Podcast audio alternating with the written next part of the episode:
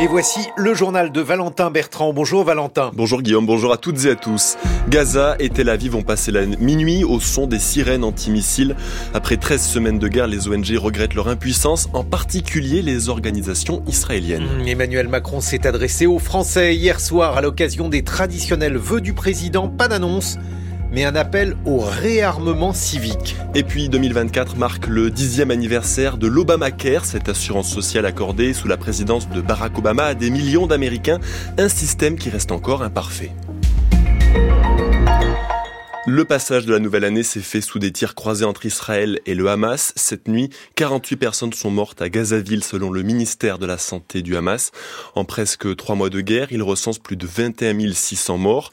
Des victimes de plus en plus nombreuses dans le centre et le sud de l'enclave, particulièrement visées depuis quelques jours par l'armée israélienne. En dépit de regroupements civils et des appels à cesser le feu. Dans ce contexte, les ONG israéliennes ont bien du mal à se faire entendre. Elles sont même parfois mal vues et sont gagnées aussi par l'impuissance. Reportage à Tel Aviv de notre envoyé spécial Ajra Mohamed avec Eric Audra. Des vidéos et des notes vocales envoyées par ses contacts encore présents sur place. Voilà comment Guy Chalev suit la situation dans la bande de Gaza. Ce matin encore, on a parlé au directeur de l'hôpital européen de Ran Son frère a été tué. Il était aussi médecin. L'ONG Physicians for Human Rights qu'il dirige travaille depuis des années avec des médecins gazaouis qu'elle forme, à qui elle envoie du matériel, des médicaments.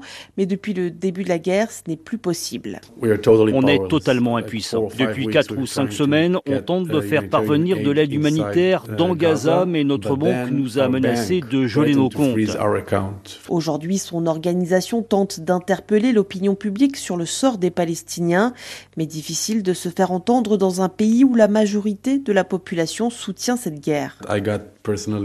Personnellement, j'ai reçu des mails haineux et des textos d'insultes. Et je pense que ces deux ou trois dernières semaines, l'opinion publique s'ouvre un peu plus à l'idée que le cessez-le-feu est la chose à faire. Il n'y a vraiment aucun moyen de sauver des vies à Gaza, si ce n'est d'appeler un cessez-le-feu. Selon l'Organisation mondiale de la santé, sur les 36 hôpitaux présents dans la bande de Gaza, seuls 9 fonctionnent encore en partie.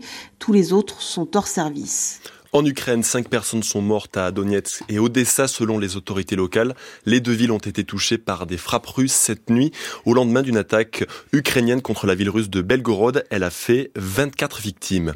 La guerre en filigrane des vœux prononcés hier soir par Emmanuel Macron. Lors de son allocution, il a adressé le portrait d'une année percutée par les conflits et adressé ses pensées aux familles des 129 otages toujours détenus par le Hamas.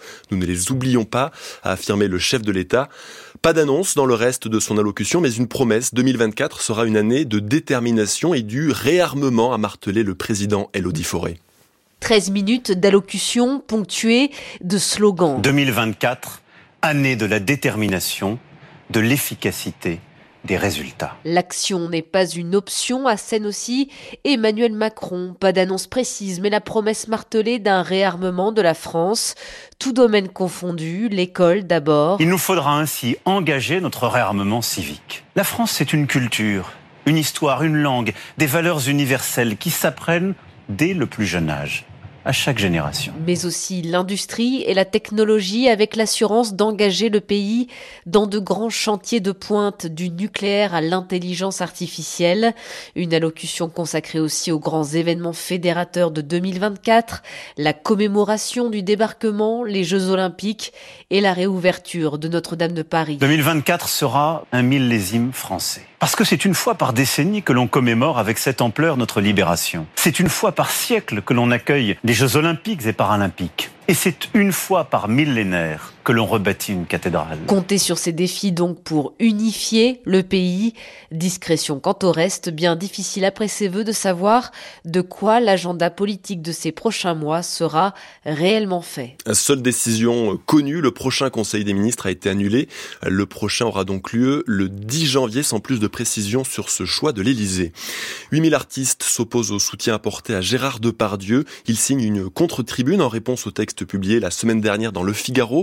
Dans lequel 50 signataires dénoncent un lynchage et appellent à ne pas effacer l'acteur mis en examen pour viol et agression sexuelle.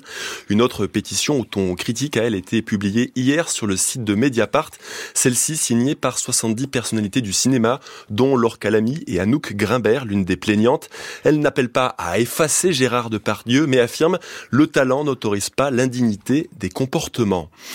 Pékin veut resserrer ses liens avec Washington. Le président chinois Xi Jinping dit vouloir favoriser les relations bilatérales, annonce à l'occasion du 45e anniversaire de l'établissement des relations entre les deux pays, et alors que les tensions militaires et commerciales sont nombreuses, notamment autour de Taïwan, île convoitée par la Chine et soutenue par les États-Unis.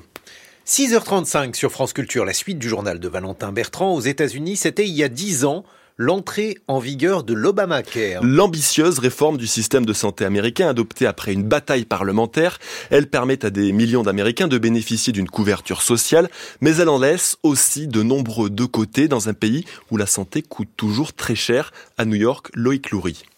Depuis Obamacare, près de 40 millions d'Américains ont pu souscrire à une assurance santé. Le système, toutefois, n'est pas universel.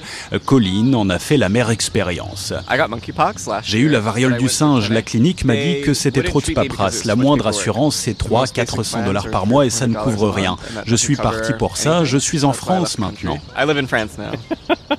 De telles histoires, la plupart des Américains en ont et Samad préfère en rire. Lui est entre deux emplois et perd donc l'assurance fournie grâce à la loi Obama par son entreprise. Ce n'est pas le moment d'aller faire du snowboard. Si je me blesse, je ne suis pas couvert. C'est rageant de voir qu'il y a de l'argent pour tout dans ce pays, mais pas pour la santé des citoyens américains. Ce devrait être une priorité. Un système complexe et des assurances très chères malgré le bon en avant de l'Obamacare. Georges, 80 ans, résume les choses ainsi. Si vous en avez les moyens, je crois qu'il y a peu de pays dans le monde où vous êtes mieux soigné, si vous en avez les moyens. Grâce à la couverture des seniors, il ne paye que 5000 dollars par an, il s'en sort bien, dit-il. Mais ce n'est pas de la charité. Le temps pour ce 1er janvier, le Morbihan et le Finistère sont placés en vigilance orange, pluie, inondation par Météo France. C'est couvert sur l'essentiel du pays. Des averses parfois orageuses sont attendues toute la journée dans le quart nord-ouest. Cet après-midi, les nuages se dispersent dans le sud. Du côté des températures, il fera ce matin entre 4 et 8 degrés dans l'intérieur des terres, de 8 à 10 sur les côtes et au meilleur de la journée, de 8 à 14 degrés en général jusqu'à 15 degrés dans le Languedoc-Roussillon.